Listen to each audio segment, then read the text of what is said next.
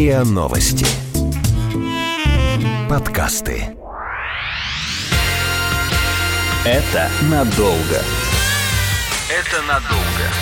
Это надолго. Потому что ребенок – это надолго. Подкаст о том, как быть родителем и не спятить. Это надолго. Привет, с вами подкаст «Это надолго», подкаст о том, как быть родителем и не спятить. Здесь мы ищем ответы на самые трудные вопросы о рождении и воспитании детей. Привет, я Лина, детей у меня пока нет, но я пытаюсь разобраться в этой теме, поэтому иногда задаю наивные и даже глупые вопросы. Я Настя, журналист, мама восьмилетнего Миши, основатель проекта психологической информационной поддержки родителей Family Tree. Часть ответов у меня уже появилась, но зато и новые вопросы появились тоже. В этом году лето у нас не совсем обычное, сами знаете почему, но загородные поездки на озера, на реки, реки, на водохранилища, ну и разные другие водоемы никто пока не отменил, слава богу. Ну и в целом на черноморские курорты тоже можно поехать отдыхать. И в связи с этим встает вопрос, как себя вести с ребенком на воде, чтобы все остались целые и невредимы, чтобы в итоге ребенку не привить боязнь и страх воды. Я лично с этим отчасти знакома. И в конце концов научить ребенка плавать. Мне кажется, это очень сейчас актуально. И стоит ли вообще делать это самому, или лучше обратиться к профессиональному инструктору? Еще хороший Может. вопрос. Я потому что по своему опыту, родительского у меня опыта нет, но из детских воспоминаний я помню, как меня насильно учили плавать. Это такие сильные воспоминания. Я кричала, плакала, но потом меня оставили наконец-то в покое. Мы поехали в первый раз в моей жизни на море в 7 лет, и я там спокойно научилась плавать. Меня никто надо мной не стоял, никто меня не учил, я просто сама сама пошла, пошла по воде, просто сама поплыла. Я тоже научилась плавать сама, и еще к теме у меня есть детское воспоминание на Азовском море, про которое всем известно, что надо три километра идти, прежде чем там становится хотя бы по колено. Вот, и я там в детстве чуть не умудрилась и не утонула. Uh-huh. Причем не ут... то есть э, это, это было бы точно, какая-то есть премия Дарвина, да, за самую там глупую смерть. Да, вот, это, бы, это была бы точно премия Дарвина, потому что это было Азовское море, и там было вот по щиколотку. И вокруг меня была толпа взрослых. А я соскользнула с матраса надувного, на котором плавала, и молча, тихо, как бы мне было прикольно, я стала погружаться в что-то зелененькое такое, какие-то водоросли. Вот и хорошо, кто заметил, что меня нет, меня оттуда вытащили. Но я да, даже не просила помощи, я не бутахалась, я просто тихонько себе тонула. Да, и мне кажется, тут еще такой момент, что дети не совсем понимают, если им не объяснять, что с ними происходит в этот момент, когда они тонут, потому что я слышала такую историю от своей знакомой, что там в 9 лет она тонула, и когда она тонула, она не стала кричать и просить о помощи, потому что ей казалось, что все они плохо подумают, ну, такое какое-то там убеждение было детское, а ну, страх какой-то, может быть, разочаровать взрослых. И э, хорошо, что кто-то точно так же, как в твоей истории, кто-то заметил, что она тонет и помог ей. Но иногда бывает такое, что и все заканчивается очень даже плохо. Достаточно, надеюсь, напугали наших слушателей. Да. Мы спросим у мастера-инструктора по фридайвингу, педагога-психолога и ведущего автора детской программы Международной ассоциации развития фридайвинга АИДа Елены Петрушиной. Лена, здравствуйте. Здравствуйте. Да, Лена, привет. Давайте начнем с правил безопасности, с самого основного. Что нужно Давай. знать родителям, что нужно учитывать, чему надо учить детей для того, чтобы не произошло несчастного случая на воде. Да, спасибо. Давайте начнем именно с этого. И первая вещь, для предотвращения несчастных случаев на воде необходимо всегда обеспечивать надлежащий присмотр за ребенком в воде, за детьми в воде, даже за подростком в воде. Что значит надлежащий присмотр? Значит, что взрослый, компетентный взрослый, который умеет плавать на той глубине, на которой там играется, плавает ребенок, в состоянии оказать помощь да, находится этот взрослый близко к ребенку, так что в секундах, если помощь будет нужна, можно достичь этого ребенка и оказать помощь. Хорошо бы знать, как э, оказывать эту помощь. Существуют курсы первой помощи, которые включают помощь детям, в том числе сердечно-легочную реанимацию для детей. Она осуществляется по-другому, чем для взрослых. И, конечно же, пока родитель или уполномоченный взрослый наблюдает за детьми в воде,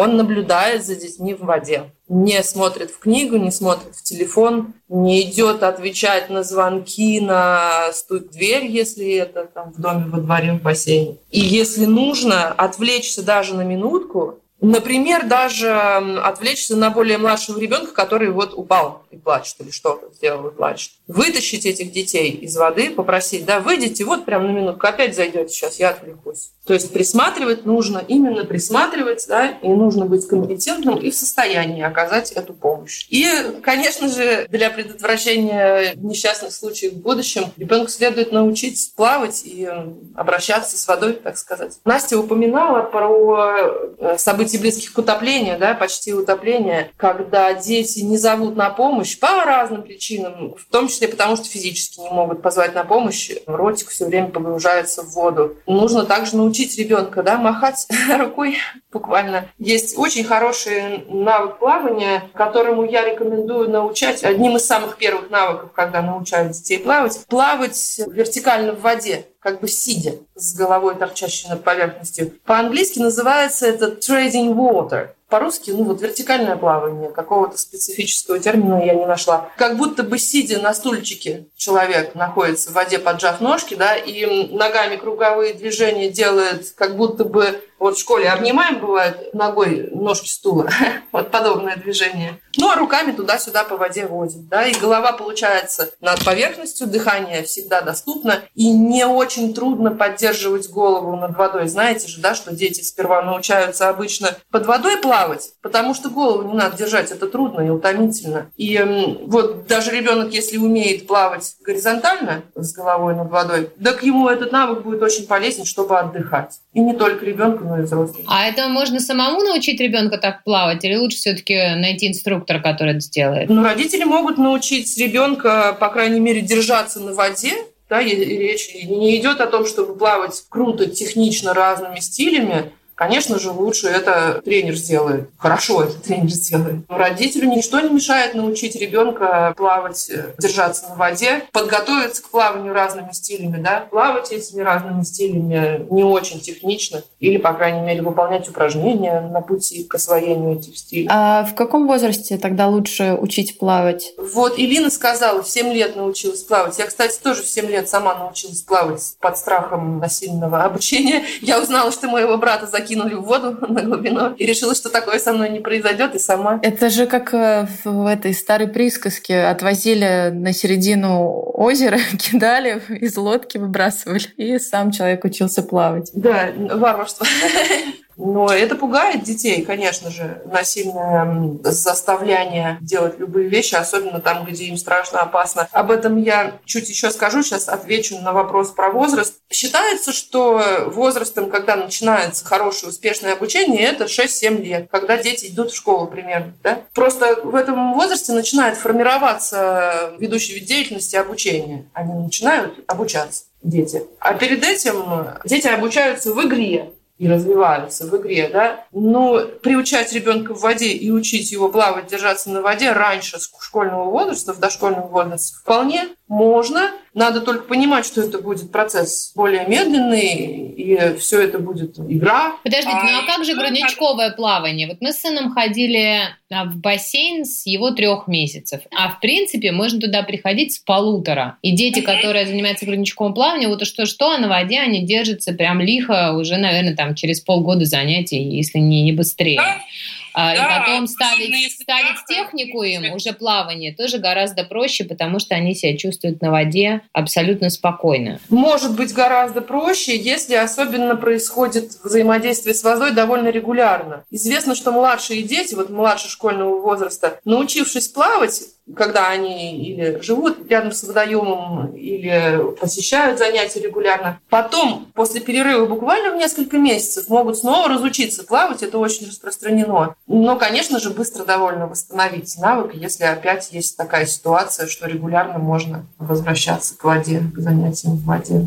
Вот. А имеется в виду, что по этому поводу переживать не надо, уж тем более не ругать, не подтрунивать, что ты, шумел. Ничего, сейчас обратно научится, опять привыкнет, приспособится. А как тогда приучить ребенка к воде? Это постоянная практика или в ванной тоже можно это сделать? Во-первых, конечно же, в ванной тоже это взаимодействие с водой, но будет разница, когда они попадут после ванны или детского бассейнчика в большой бассейн или на реку, или на озеро, на водоем, уж тем более на море большое. С морем у моего сына была интересная история, при том, что он себя вполне уверенно в воде чувствовал до этого, да, там в бассейнах, а тут море, оно большое, да. волны, они засасывают. Да. Ему понадобилось, ну, так неделю, я думаю, для того, чтобы А еще же глаза Глаза щипят. Глаза щиплет, да. И ему понадобится где-то неделю на адаптацию для того, чтобы наладить отношения с этим новым таким большим организмом. Чтобы согласиться пойти туда и там пробовать плавать, конечно. Это мало того, в нем еще и колюченькие всякие штучки живут разные в этом море страшные. А кто еще оттуда выплывет? Вон они рыбки маленькие и побольше.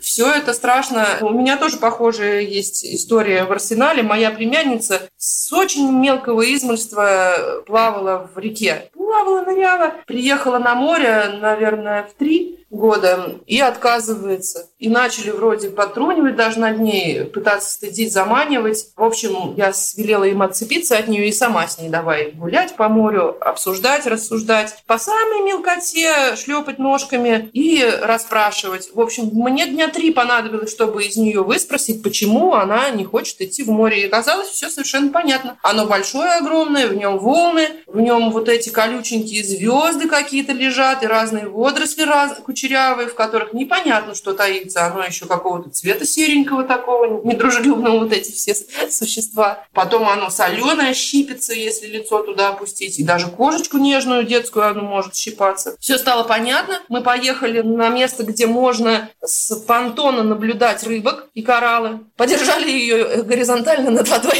чтобы она посмотрела на этих рыбок. Потом приложили маску к воде так, чтобы она стоя по колено в воде посмотрела на обитателей на подводный мир. Потом дали ей поиграться в воде вот на той глубине, на которой она хотела, и она позволила через несколько дней занести себя чуть поглубже и покупать. То есть вот этот страх, эта боязнь, она всегда постепенно проходит. Бывает так, что и инсайт есть, да, озарение, но к нему же тоже подготовка идет постепенно обрабатывается информация о том, что же это такое непонятное, незнакомое, бушующее какое-то еще к тому же может быть, да, или быстро текущее. А если вода вовсе не голубенькая, не прозрачная, а немножко мутная, да, сероватая, коричневатая в реке, все это вселяет страх и тревогу. И нужно, конечно же, подгонять. Когда мы подгоняем, говорим, что да вот, давай, скорее, боись, не будь там Люси, немножко даже еще, да, позволь позорим, подтруниваем. И это еще больше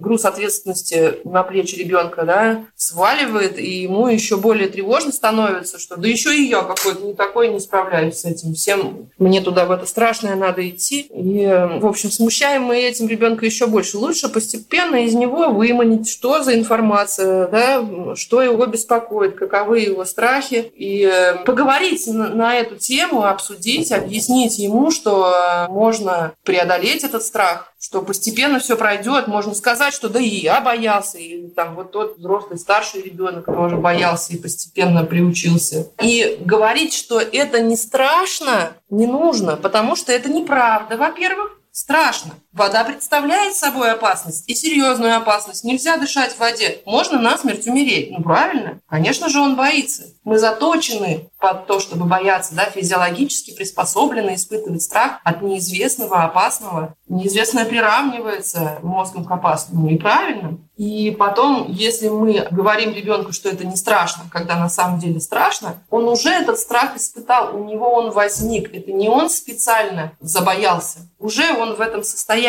И если мы ему говорим, делаем ему когнитивный диссонанс, да?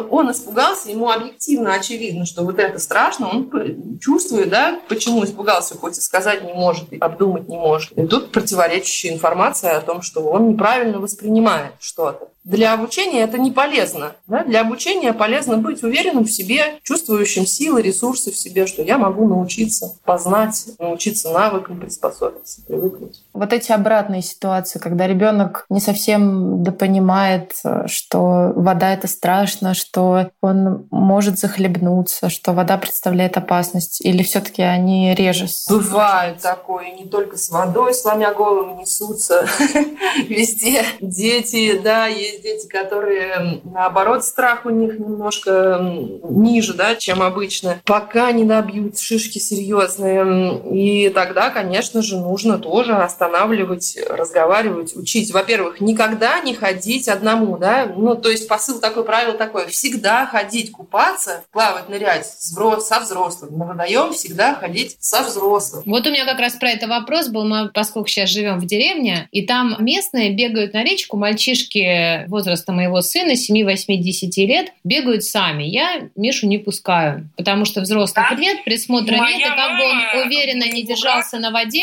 все равно есть ощущение, что дети могут заиграться, там мальчики начнут топить друг друга в шутку, течение сильное, речка вроде небольшая, но в целом у меня ощущение небезопасности такой затеи. Правильное ощущение – это верная информация, это небезопасно. Можно не просто заиграться, а просто подскользнуться, оступиться, спотыкнуться об эту корягу, зацепиться или что-то или испугаться, и то мгновение, когда нужно было дышать, да, оказаться там, где не, не можешь дышать, оказаться под водой. Невозможно предусмотреть, а уж тем более ребенку, что может произойти. И интересно, моя мама моего старшего брата отпускала на речку рыбачить с 7 лет одного, а потом и меня стала с ним отпускать попозже. Я купаюсь, ну, и мы купаемся, а он вроде приглядывает, чуть-чуть он больше. Теперь она, до нее до самой это дошло, я с ней не не обсуждала до того, а только после когда она с племянницей, с моей, она сидит на пляже, смотрит на детей купающихся и даже книжку не читает. Вот только вкусненькое можно кушать. Или разговаривать с знакомыми, глядя в ту сторону, где дети. Действительно это так. Это же мгновение, дыхание. Да? А есть какой-то возраст, которого все-таки уже можно отпускать ребенка самостоятельно или такого возраста не существует? Ну, он 18 лет, когда он сам за себя отвечает, тогда до 18 же родители отвечают. Вот. То есть даже наличие паспорта не гарант того, что ребенок сможет самостоятельно обеспечить свою безопасность на воде. Даже совершеннолетие не гарант того, что человек может обеспечить себе сам безопасность. Просто теперь эта ответственность лежит на нем, а за его жизнь, не на родителях. Например, вот в связи с фридайвингом, да, я инструктор по фридайвингу, есть такое правило никогда не нырять в одиночку, всегда нырять с э, квалифицированным партнером. Имеется в виду с партнером, который может оказать помощь. Там мы тренируем с самых первых начальных курсов курсов, как оказывать помощь. И вот правило это распространяется не только на тренировку, когда серьезные фридайверы собрались, подышали и давай нырять на много десятков метров. Вот, фан-дайвинг, ныряние на рифе, ныряние на водоеме ради фана, игры. Все равно нужно, чтобы были люди, партнеры. Бездыханное тело всплывает на поверхность лицом вниз. дыхательными путями никто, ни взрослый, ни дети не всплывают наружу. Поэтому, чтобы дыхание происходило, да, нужно, чтобы дыхательные пути были наружу. Этот второй человек, партнер, хотя бы вытащит эти дыхательные пути, подставит воздуху, поставит ветру. И тогда может возникнуть дыхание. Если лицо погружено, то, конечно, дыхание не возникнет. Это надолго. Это надолго. Подкаст о том, как быть родителем и не спятить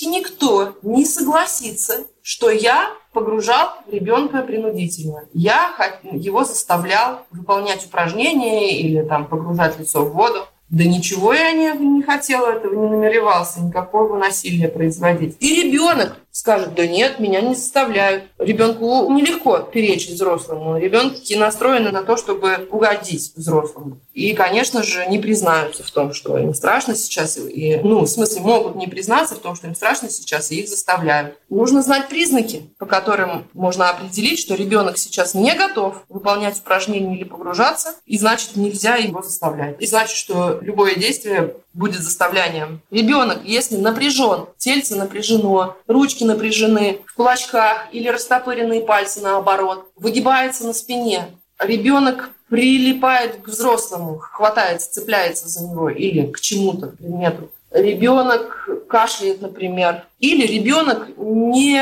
отвечает, не пингуется. На вопросы не отвечает, ничего в ответ не говорит. Визуальный контакт странный. Либо его нет, либо расширенные глаза ребенка. Этот ребенок в стрессе, в страхе, в тревоге. Нельзя его заставлять что-либо делать. Ребенок, когда расслаблен и отвечает на вопросы, там, команды, да, предложения, тогда он готов выполнять задание. Вот. По поводу конкретики, как приучить ребенка к воде, научить ребенка на, на ней держаться и плавать, надо понимать, что начинаем мы, особенно с, в случае с маленькими детьми или с детьми большенькими, которые не имеют опыта с водой, мы начинаем с того, чтобы ребенка научить заходить в воду, выходить из нее и там передвигаться. То есть сперва не плавать, а стоять, ходить, скакать в припрыжку, как кузнечик, как лягушечка ли, как цапля ходить, на ноги задирать, всяко. Достать до чего-то, перейти к другому месту, положить это и прочее. Да, разные игры. И вот детишки, у нас здесь в Дахабе, я в Египте нахожусь э, много, и много семей здесь также находятся с маленькими детьми. И вот эти дети, прежде чем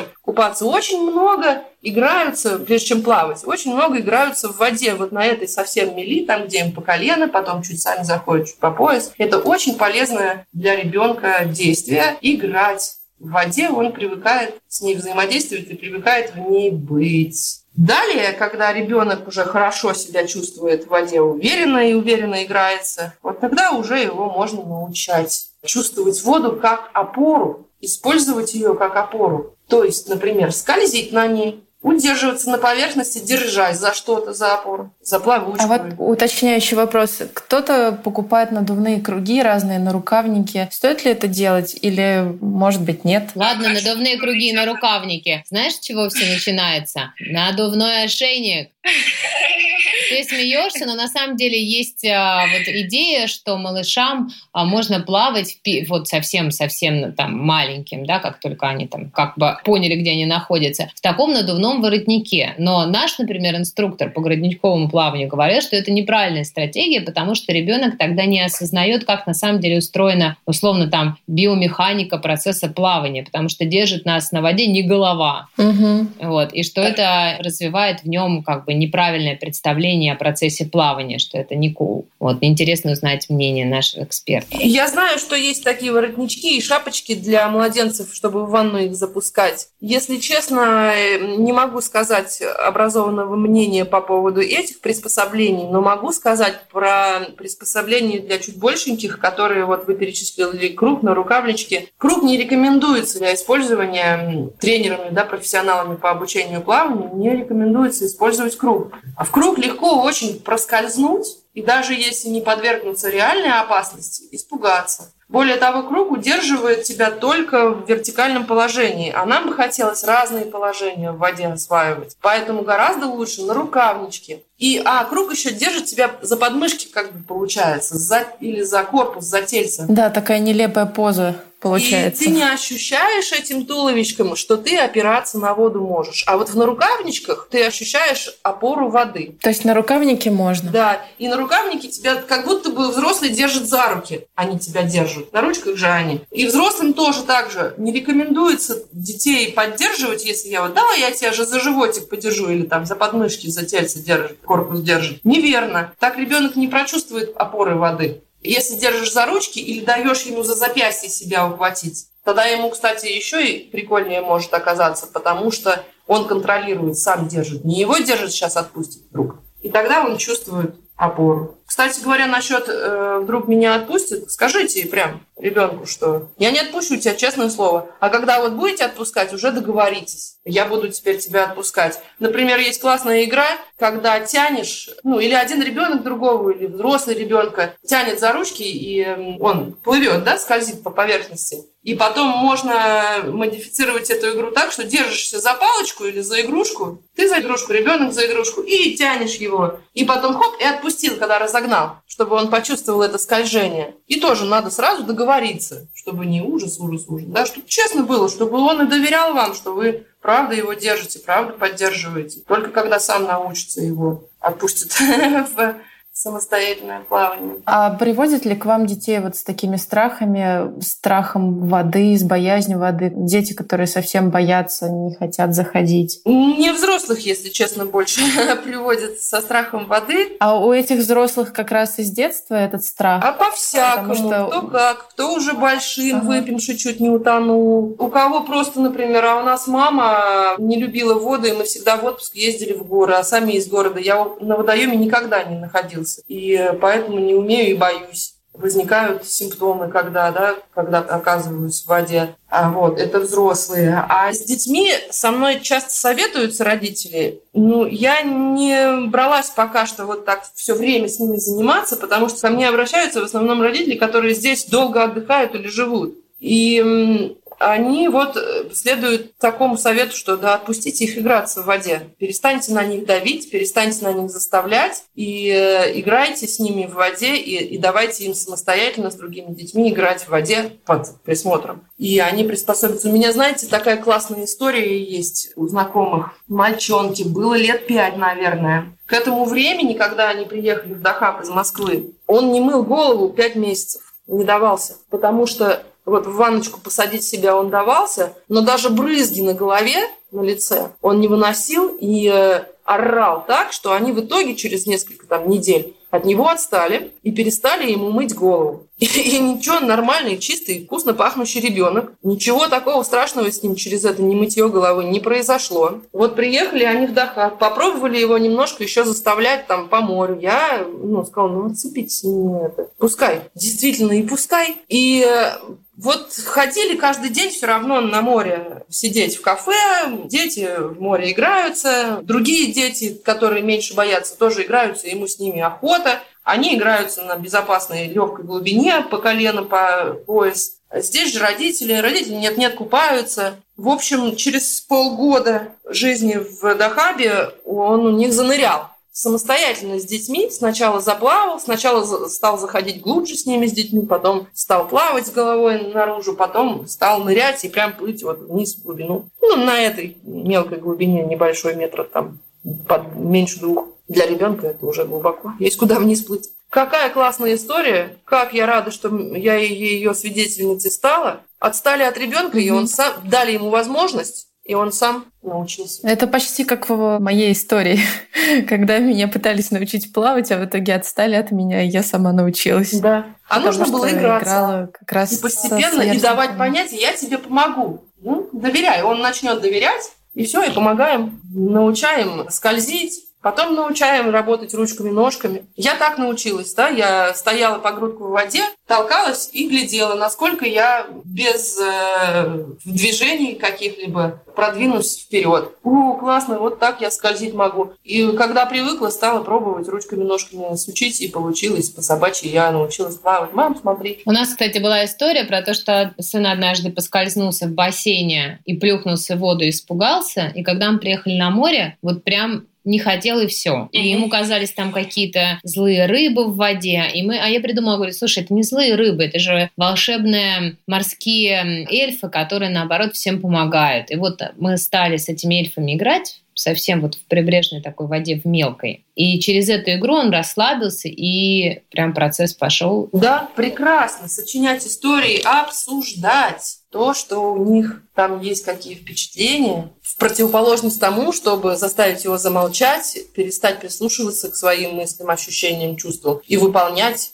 отважно то, что его заставляют делать. А я вот так подумала, ну, если вода, это, с одной стороны, приятно, круто, кайф, но с другой стороны, это же опасность. Человек в 30-40 лет так и не научился плавать, ну, может быть, и к лучшему, зато не утонет. Ну, если человек умеет плавать, то меньше вероятности, что он утонет. Лучше уметь плавать, а сколько прекрасных возможностей он лишается. Ни тебе дайвинга, ни тебе сноркелинга, ни тебе кайтсерфинга, ни серфинга. Да, плавание, пребывание в воде – это же еще и очень здоровая, полезная активность и радующая активность людей. И люди, которые имеют аквафобию, страх воды, вообще-то ну, стесняются, они страдают из-за этого. Жалко, что они стесняются. Не они же виноваты в том, что у них возникла аквафобия, а они стыдятся. Им кажется, что я какой-то не такой зачастую, а это я не справляюсь. Такому человеку вообще-то очень даже возможно помочь, Аквафобию можно преодолеть. Используется экспозиционная терапия для этого, так называемая. Имеется в виду, что приходится экспозицию производить этому пугающему чему-то, да, то есть придется заходить в воду, придется учиться плавать,